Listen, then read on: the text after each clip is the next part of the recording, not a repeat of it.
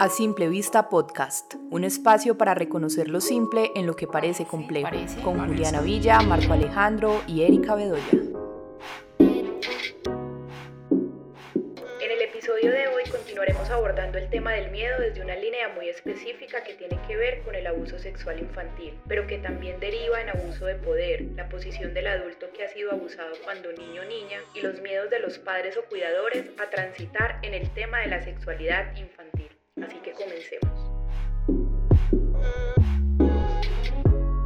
Hoy tenemos una invitada muy especial, una amiga de Simple, Lina Vanessa. Ha dedicado su vida al trabajo con niñas y con niños, entonces bienvenida y cuéntanos qué haces con las niñas y con los niños en tu trabajo.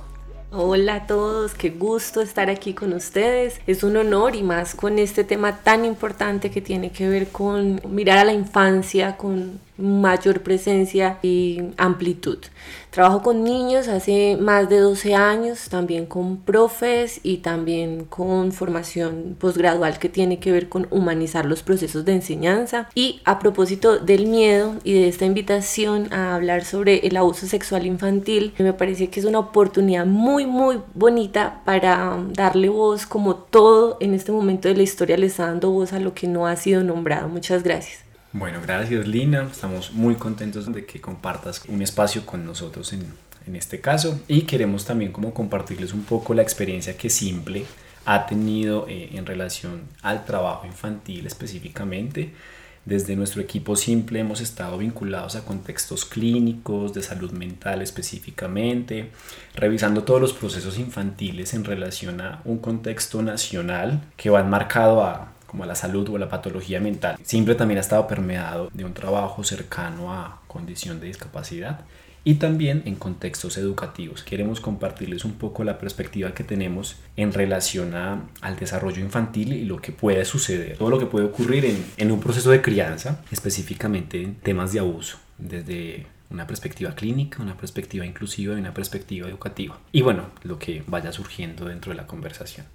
Y bueno, yo creo que para empezar y antes de, de, hacer nuestra primera pregunta, es importante aclararles a todas las personas que nos están escuchando que una situación de abuso infantil se da al persuadir, intimidar o forzar a un niño o niña a estar en una situación o actividad en la que el objetivo sea el placer sexual. Por ejemplo, puede ser desde el contacto, tocar, penetrar, besar, sobar o también desde el no contacto, que ese es un poco más complejo de como de, dar cuenta de este, pero esto está, por ejemplo, en poner a ver al niño pornografía, fotografiarlos en actos sexuales, ponerlos a ver actos sexuales o mirarlos desnudos desde el deseo, y que esto es algo que se da en una situación de desigualdad de poder y de autoridad entre personas. Por ejemplo, un adulto y un niño, pero también un niño con otro niño en condiciones distintas. Por ejemplo, un niño intimidador o con padres, hermanos, amigos intimidadores frente a un niño que asume una posición más pasiva, ya sea porque tiene miedo, porque no habla mucho, porque tiene alguna condición psicológica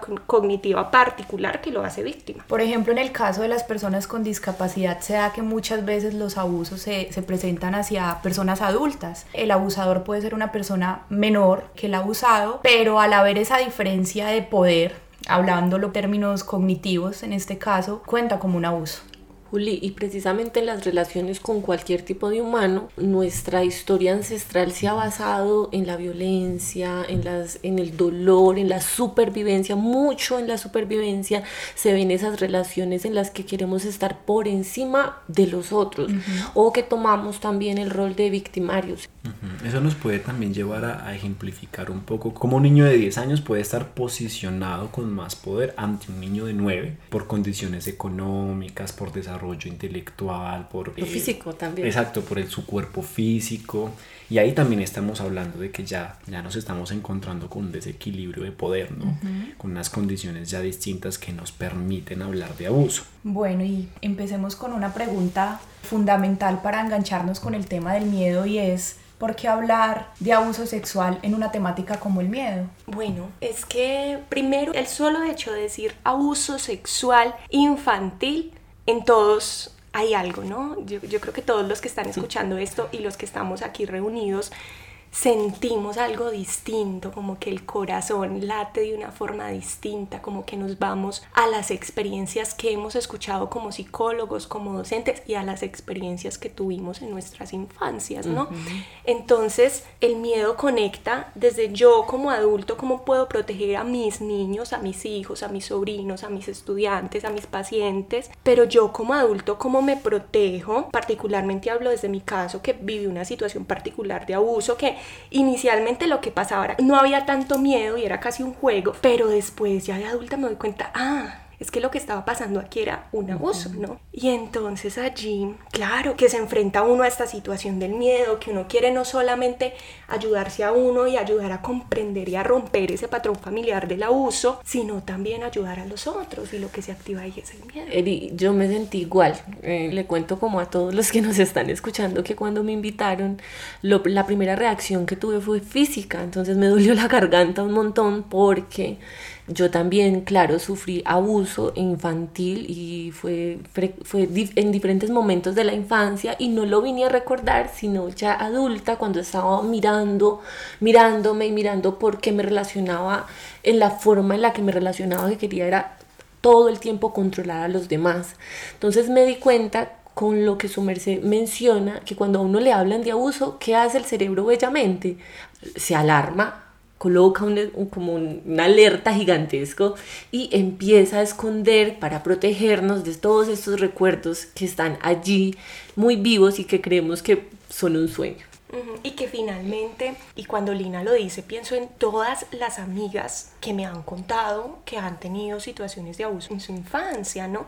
Y recordemos que es que el abuso no es solamente de contacto, sino también de no contacto y todos los pacientes que llegan, los estudiantes que llegan a contar sus experiencias en las que decían mi tío, mi primo, mi hermano, mi papá, mi abuelo. La eh, gente cercana. Sí, me dieron un beso en la boca o me tocaron o me mostraron sus genitales, ¿cierto? Todo esto que pasa alrededor y que finalmente lo que despierta es el miedo, es el miedo y es otro montón de emociones de las que ya vamos a hablar más adelante, pero que están conectadas con ese miedo y con eso que se esconde, como lo decía Lina. Ahí me parece interesante mencionar un poco cómo yo lo voy a a expresar desde, desde la experiencia como terapeuta específicamente, hay un discurso muy constante en los pacientes cuando empiezan a relatar temas en relación de abuso y es, no sé si realmente pasó o me lo imaginé, ¿sí? O, o, me lo soñé. Esto es algo muy común, ¿no? Muy, muy común. Llegan indagando un poco por algún motivo, ¿no? Generalmente son muy pocos los pacientes los que llegan específicamente a una terapia psicológica por un tema de abuso llegan por otros temas, pero medio del desarrollo de la terapia van empezando como a aparecer estas imágenes, como ustedes lo, mencionaban, lo mencionaban hace un rato, y es como que durante un tiempo como que eso se omite, se olvida, y, y cuando la gente empieza a echar hacia adentro, a revisarse, a profundizar, a querer conocerse un poco más, empiezan a aparecer estas ideas vagas, ¿no? Como estas imágenes vagas de yo pude haber pasado por esto, entonces ahí va muy conectado lo que decía Lina hace un rato de cómo el cerebro siempre va a buscar, cerebro, mente, conciencia, alma, espíritu, como quieran llamarlo, cómo va a buscar protegernos. Bien, y de hecho pues es lo más normal, es un mecanismo de adaptación, es una forma adaptativa que tiene el ser humano y es cuando se siente que está corriendo riesgo, peligro, está en una situación, un contexto que me genera una emoción desbordante como mucha culpa, vergüenza, porque en muchas ocasiones el niño se puede ver en una condición de curiosidad, ¿sí? Un niño de 6 años, eh, al ver que su pene es pequeño y un hombre le muestra un pene grande, va a ver como una curiosidad de por qué tu pene es más grande que el mío. Puede llevarlo a, querer continuar viendo, ¿sí? Entonces muchos discursos de adolescentes, por ejemplo, que también ocurren, eh, chicos de 16, 17 años que hacen esto con chicos de, de, 9, de 8, eh, tienden a relatar cómo finalmente lo que provoca o lo que eh, inicia esta dinámica es la curiosidad, ¿no? La diferencia entre el tamaño, el tipo de piel, pero en el fondo, por todo el contexto también cultural, el niño empieza a sentirse avergonzado y culpable. Y cuando este desborde emocional está presente, ahí es cuando hay un mecanismo de defensa que dice, olvidemos esto. Este tipo de cosas suelen hablarlas en consulta con mayor frecuencia las chicas, ¿sí? Para las mujeres es más recurrente, es más constante que una mujer hable eh, de tengo este recuerdo, pasó esto, sentí esto. Sin embargo, en los niños o en los hombres en general también ocurre con mucha frecuencia, pero los hombres no hablamos de esto porque generalmente son experiencias homosexuales, con primos, con tíos, generalmente son hombres que motivan, incitan o despiertan esta curiosidad en niños, solo en este caso en niños, hombres, no niñas, y, esto hace que, que, en muchas ocasiones pues no se hable. Y lo que he observado mucho en, las terapias o en las consultas en general es que tiende a exacerbarse o exagerarse como la lujuria. Para mí es como uno de los motivos principales por los cuales, ejemplo, en los hombres se presenta más infidelidad que en las mujeres hay una exacerbación de querer mostrar que mi elección sexual y mi disfrute sexual es con mujeres. Por, en muchas ocasiones, un resguardo psíquico, tuve una experiencia homosexual, se pudo haber despertado culpa, placer, un mix de sensaciones y emociones, pero por todos esos arquetipos machistas que tenemos en nuestra cultura, el hombre generalmente no lo habla, por lo que como les decía, desde esa perspectiva clínica o terapéutica, me he encontrado más con discursos de chicas contando esta situación. Que dentro de eso también pueden pasar muchas cosas y es que la chica omita esta información durante mucho tiempo, la olvide, que cuando inicie su vida sexual es cuando empieza a recordar o empieza a sentir, oye, yo, yo, creo que fui abusada porque mi cuerpo se paraliza,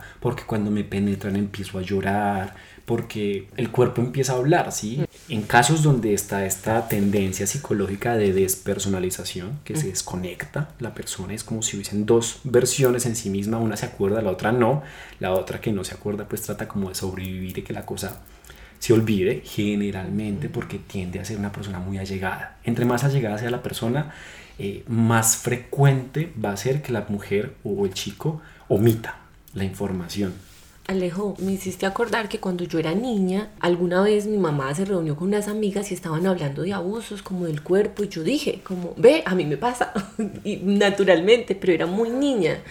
Y mi mamá y la gente lo primero que hizo fue como se quedó callada, o un silencio, lo mismo que cuando a nosotros nos hablan de abuso.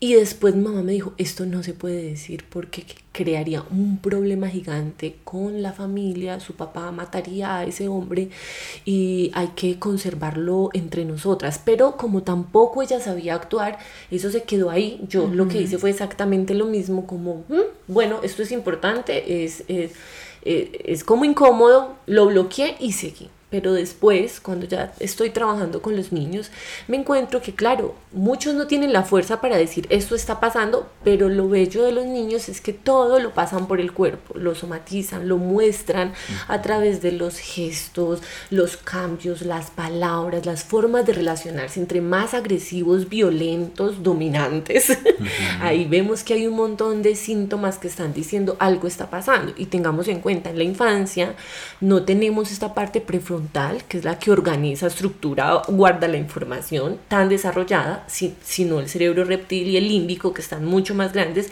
Y por eso sería, o sea, es muy importante conectarnos cuando vamos a hablar de lo infantil con las sensaciones, los comportamientos y lo que el niño trae distinto al aula. El sistema de creencias en el que nacimos siempre ha excluido el dolor. Y a propósito de todo lo que está ocurriendo en Colombia y que le estamos dando voz, el dolor ha sido una parte que ya está invisibilizada, naturalizada, pero que sigue y por eso también la rabia, la frustración y demás. Claro, que generalmente en este tipo de casos lo que ocurre es que si bien muchas, en muchas ocasiones no están las herramientas lingüísticas para expresar lo que está ocurriendo, porque todavía no tenemos a los 8, 9 e incluso vámonos más a más temprana edad no tenemos todo un desarrollo conceptual que nos permita explicar y tampoco tenemos muchos prejuicios por lo que todavía no logramos identificar si eso es bueno y, y, malo. Y si el agresor sabe llegar con un discurso dulce, sereno, amable, pues para la niña o el niño va a ser más difícil identificarlo, ¿sí? Sin embargo, lo que dice Lina es muy real y es muy aterrizado en la medida en la que el cuerpo siempre va a buscar expresarlo y por eso ahí ese cerebro reptiliano es tan interesante, porque es el cuerpo, es el cuerpo lo que tiende a expresar y es una de las formas en las que los padres, docentes, terapeutas nos damos cuenta de que algo está ocurriendo y, ocurriendo y es que el cuerpo se empieza a manifestar. Con síntomas, con salpullidos, a veces el niño ya había aprendido a hacer chichi y hacer popó y, retrocede, ¿no? No quiere decir que siempre que ocurra esto, eh, estamos hablando de abuso, pero es un indicador, o sea, me está diciendo a mí que debo explorar y debo prestar atención. Y me hizo acordar de un proverbio eh, africano. Dice que para cuidar a un solo niño necesitamos una aldea completa. Eso quiere decir que no necesitamos solo la vista del docente, que quizás tampoco sepa qué hacer en ese momento, sino prender las alarmas y buscar a un terapeuta, buscar a una persona que me ayude a gestionar, a saber qué debo hacer y que, como en mi caso mi mamá dijo, como dejemos esto aquí calladito, pero no es la salida, no es la salida. Hay que empezar a darle voz al dolor, al sufrimiento y ya hay formas en las que podemos cuidar y preservar la integridad de los niños que son necesarias para su desarrollo. Sabes que, en relación a la pregunta pues que finalmente nos hace eh, Julia al principio y es qué relación tiene esto con el miedo y por qué lo estamos tocando es cuando nosotros no manifestamos este tipo de situaciones o sensaciones el cuerpo lo empieza a hacer, ¿no? El cuerpo empieza a expresarlo, los síntomas empiezan a apoderar eh, y algo empieza a ocurrir en nuestro contexto inmediato, ¿no? En nuestro contexto individual. ¿Qué ocurre? Y porque creo que es pertinente hablar de esto y es cuando yo no trabajo este tipo de cuestiones eh, individuales, yo me voy a enganchar con mayor fuerza a las cuestiones grupales o colectivas. ¿Cómo es decir, ejemplo, si yo nunca he trabajado un abuso sexual porque lo omití, lo olvidé, me desconecté, no quiero verlo, no quiero asumirlo, no quiero, bueno, por múltiples razones, para mí va a ser mucho más fácil en ciertos momentos conectarme con los dolores colectivos y llenarme de ira con cuestiones colectivas, ¿sí? Y desfogar y sacar toda esta rabia y toda esta cantidad de emoción en situaciones sociales, ¿sí? Como lo que hemos visto en nuestra condición social actual, pues en, en Colombia, y es a nivel individual, toda esta gente que llamamos eh, vándalos, ¿cierto? Pongo esto entre comillas porque pues no sabemos en específico esto, pues no, no, podríamos catalogarlo. No hay un juicio. Pero cuando hay rabia en, en, la población y creemos que es una rabia hacia el Estado, que creemos que es una rabia hacia el pueblo, una rabia hacia el sistema, hacia la economía, en un porcentaje claro, o sea, va a estar y va a ser real esa rabia. Pero detrás de eso hay una conexión individual. Sufrimiento. Sí, hay un sufrimiento, hay un dolor donde generalmente está el abuso de por medio, ¿sí? Ojo, no siempre es abuso sexual, pero siempre va a estar el abuso y ese abuso de poder, porque mi papá me mandaba a callar, porque mi mamá me mandaba a callar, porque mis argumentos a los cinco años eran inválidos y no me escuchaban, porque mis emociones no eran permitidas, porque no tenía la voz y la palabra para participar en algo. Eh, o los recursos, las desigualdades, es un abuso increíble. Exactamente, entonces creo que también es interesante ver cómo ese puente eh, nos puede llevar a cuestionar un poco el por qué a veces como sociedad respondemos de formas tan violentas y tan agresivas. Hay otro principio africano para eso. Dicen que el, el niño que no es abrazado por su aldea, cuando crezca, la quemará para sentir su calor. Parece. Exacto. Muy acorde con lo que sucede ahorita socialmente. Esa como todo eso colectivo está permeado por individualidades muy fuertes, historias personales llenas de muchas emociones sin procesarse. Y de cierta manera ese es como el medio para uno sacar todo eso porque hay personas que no cuentan con los recursos, con los medios, no necesariamente estoy hablando de medios físicos, sino el hecho de procesar sus emociones y todas esas vivencias. Y es en medio como de todas estas situaciones que sale de alguna manera todo eso, porque pues es como la oportunidad perfecta para sacarlo algo que vienen cargando con mucho tiempo. Incluso, Juli, ahí también quiero hacer una acotación bien importante y es, esta es la razón por la cual los índices de violencia tienden a estar más conectados con hombres. ¿sí? Porque la comunicación es valiosísima, la comunicación es algo que tenemos que trabajar un montón como sociedad, como seres humanos, y que lastimosamente las condiciones culturales, el mundo en el que vivimos durante muchos años, ha hecho que los hombres nos callemos una cantidad de cosas. Eh, en relación a lo que consideramos fragilidad, vulnerabilidad, vergüenza, si un hombre no es capaz de expresar que siente tristeza, dolor, miedo ante una situación pasajera en la vida, pues muy, digamos que va a ser muy difícil que hable de un abuso sexual, por ejemplo, o que hable de abusos en su infancia. Y eso va a hacer que toda esta contención emocional eh, pues esté ahí, ¿no? Guardada. Eh, compactada en, este sujeto o en esta cantidad de sujetos y en eventos de este tipo pues la violencia tiende a ser protagonizada por hombres. ¿sí? pasamos de víctima a victimario. Exactamente, ese es otro punto que, que vamos a ir desarrollando. Sí, me parece importante preguntarnos y contarles también a las personas que hay una diferencia entre la, la exploración sexual del niño y el abuso sexual infantil. Porque a mí muchas mamás se acercan a preguntarme, es que yo veo a mi hijo tocándose mucho los genitales, o es que mi hijo se estaba tocando con el primito de la edad de él y los vimos desnudos o mostrándose los penes en el, en el salón, ¿no? Entonces, y se asustan, ¿y será que mi hijo está siendo abusado? ¿Será que mi hija está siendo abusada? Una cosa que allí hay que entender es que los seres humanos somos sexuales desde que nacemos. Es importante reconocer que los niños sienten placer. Por ejemplo, cuando la mamá le está cambiando el pañal al niño y le toca entonces su pancita y le toca su naricita y empieza a hacerle como esos masajitos por todo el cuerpo con la yema de los dedos y le cambia su pañalito, pues el niño ahí está sintiendo placer, la niña está sintiendo placer y entonces en ese cambio de pañal el niño o la niña lo que notan mucho los papás es que se tocan los genitales, ¿cierto? se y desde muy pequeños hay erecciones, por ejemplo, en los niños. Y tienen, exacto, cuando les cambian el pañal, entonces hay una erección. Pero es el adulto el que transforma eso como a lo erótico en la adultez, cuando en el niño es una respuesta placentera, como si le tocaran su mejilla y siente placer, sus deditos y siente placer. Lo mismo con los genitales, ¿sí? Entonces, a medida que el niño crece, va entrando en contacto también con sus pares, ¿no? Y van a, a veces a querer explorar entre ellos. ¿Qué hay? O sea, ¿cómo, cómo, tienes tú los genitales? Pues no es esa la pregunta particular, sino muéstrame. Es la curiosidad, ¿cierto? Es esa curiosidad. Claro que sienten el placer y claro que exploran entre ellos, pero ahí la importancia de que haya una buena uno, observación de los cuidadores y dos, comunicación con los niños. ¿sí? Cuando ya los niños están muy grandes, por ejemplo los niños de 6 años, 7 años, 8 años que tienen conductas como ¿cómo se diría? Es que no quiero decir masturbación, para eso hay otro término. Exploración. Bueno, pero entonces tienen estas conductas en público, es poderles decir a los niños, yo sé que, que se siente rico, ¿cierto? Entonces lo vas a hacer cuando estés solito, cuando estés en el baño, cuando estés en tu habitación. Sí, como todas estas cosas que le permitan al niño o a la niña no sentirse culpable por eso, pero saber que es algo que puede hacer solo o sola. Y también por supuesto que los papás empiecen a llamarlo todo por sus nombres, pero también a pedirles permiso, ¿sí?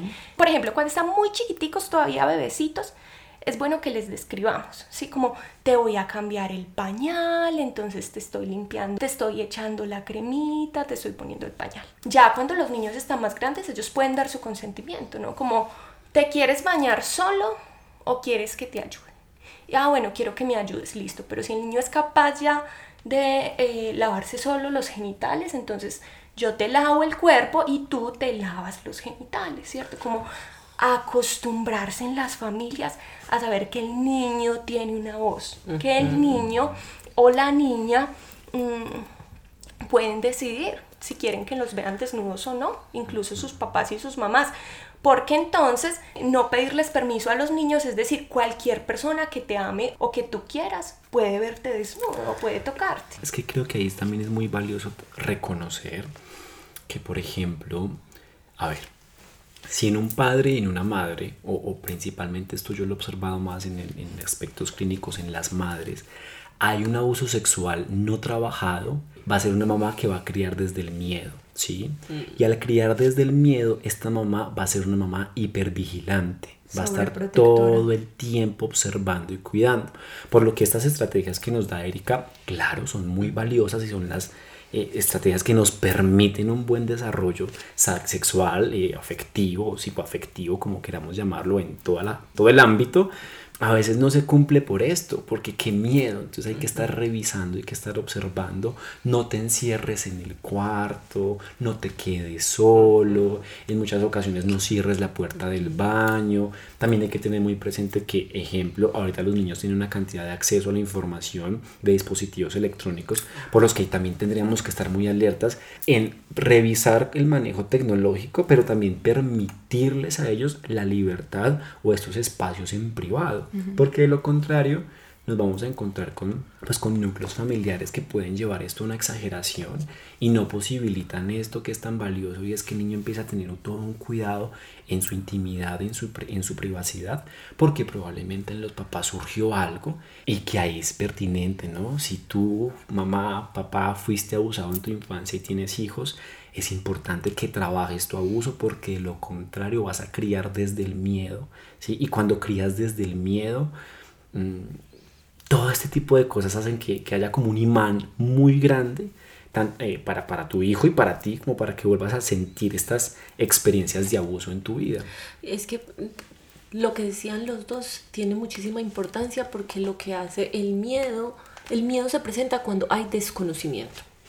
Entonces, conocer, darle nombre a lo que somos, a las partes, a los genitales, a las cosas, que de hecho ya hace parte de una política pública nacional que se llama la construcción de sexualidad y ciudadanía y que se tiene que trabajar desde la primera infancia, nombra las partes del cuerpo, de los genitales, que culturalmente, precisamente por el abuso en el que hemos naturalizado, no estaban nombradas con la palabra que es. Yo creo que cuando Erika empezó a decir, cuando hay penetración por el pene y la vagina, la gente, a muchos, sobre todo a nuestros papás o a los profes viejitos, o sea, a la población más adulta les genera como rechazo. Pero eso somos. Y cuando decimos, es que somos seres sexuales, Claro que somos seres sexuales, que apenas estamos entendiendo que nos relacionamos con el placer, con el deseo, que es esa misma gana de crear y de construir en todo lo que hacemos. Esto no tiene otra forma ni otro lugar. Y se puede y se pueden levantar muchos juicios en estos momentos escuchándonos, pero aquí repito que esto es importante para todos y todas y es que el placer en los niños no es el mismo del adulto, ¿sí? Eso hay que tenerlo muy claro porque entonces, ay no, los de simple están diciendo entonces que los niños ya pueden tener relaciones sexuales desde los tres años, desde los cinco años. No, no estamos diciendo eso y eso es importante. Estamos diciendo que los niños efectivamente desde su nacimiento, y eso ya está demostrado por, por la psicología y por muchas corrientes, por la ciencia, sienten placer. No es el placer erotizado mm. del adulto, y eso es importante, ¿sí? Porque ustedes, si son papás y mamás, saben que cuando les soban las manitos a sus hijos, eso se siente bien, los hace dormir, los hace reír, y es lo mismo con la sensación genital hasta cierto momento de la infancia. Claro que eso luego se empieza a transformar, pero para muchos es un juego, es una exploración. Ya es como adultos que le ponemos una connotación distinta. Por eso muchas veces incluso el abuso no se detecta tan fácil porque el niño no sabe que está siendo abusado. Yo creo que aquí es importante que con esta aclaración digamos concretamente cuáles pueden ser esas conductas o acciones que alertan que un niño está siendo abusado. Y aquí es importante no, no que digamos como si esto está pasando ya, eh, eh, igual el niño está siendo abusado, no.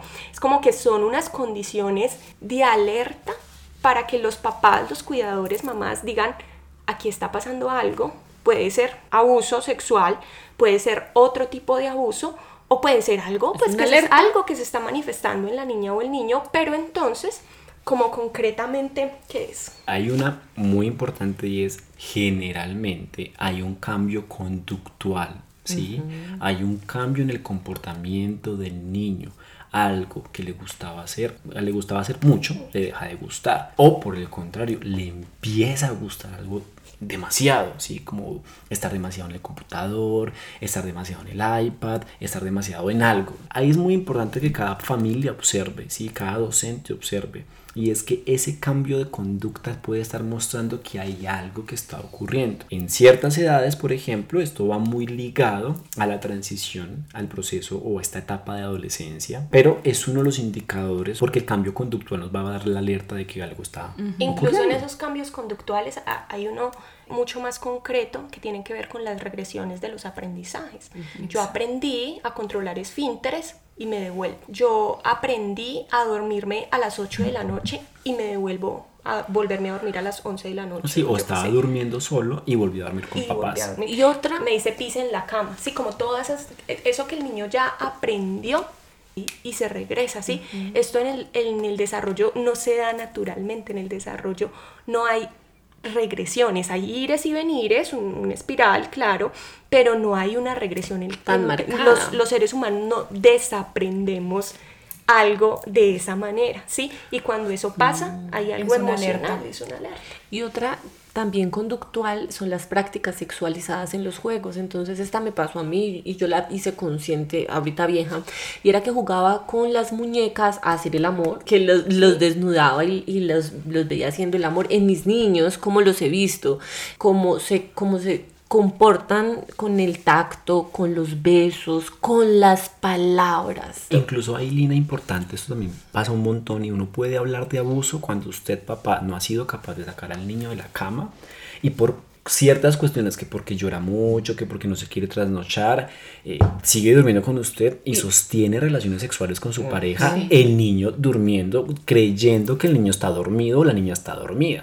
¿Sí? Porque usted está exponiendo al niño a una faceta, a una etapa que todavía no está listo para entender de la forma en la que puede estar Claro. escuchando. Y, y incluso muchos niños se hacen los dormidos. O sea, yo he descubierto muchos temas de, del niño jugando a hacer el amor, brincando encima de la prima, brincando encima del primo, Tocando genitales tocando genitales, gimiendo, pues porque papá y mamá duermen Lo con hacen. él y eventualmente pues esperan a, a la una o dos de la mañana para tener sexo y, y el niño se despierta. Entonces eso también puede ocurrir y se cataloga como abuso sexual. Qué impresión, porque cada vez uno va aclarando eso. A mí también me pasa esa Son experiencia. cosas que Sí. normalizamos y que la sociedad como tal normaliza, pero son abuso todas. Otra característica de los chicos que son abusados es el rendimiento académico. Este es fundamental y los profes que nos estén escuchando y que vean que los estudiantes bajan su rendimiento sin una razón aparente, pues ya en el contexto educativo como tal, esa también es una señal de alerta. Los chicos que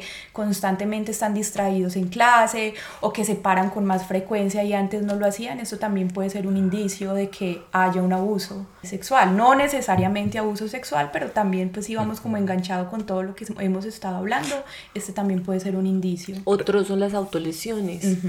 Cutting. Sí. Recordemos que, que el abuso, o sea, detrás del abuso, si, si, si ampliamos el concepto de abuso, lo que ocurre es un nivel de estrés alto, ¿sí? Entonces hay altos niveles de cortisol, ¿sí? El niño, la persona, eh, porque ojo, pues no solamente los niños son abusados sexualmente, ¿no?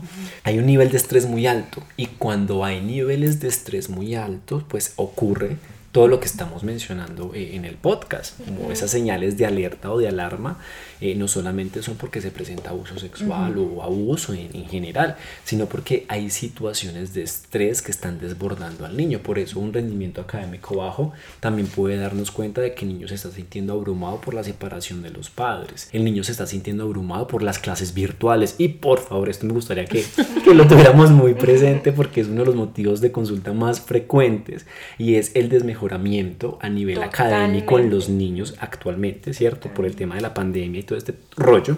Y claro, o sea, un niño que está en una fase de desarrollo corporal, donde lo que le interesa es jugar, reír, compartir, tener que estar sentado enfrente de un computador observando a una docente que está haciendo un esfuerzo grandísimo para poder dictar una clase a 15, 20, 30, 40 niños de forma virtual, pues le genera mucho estrés.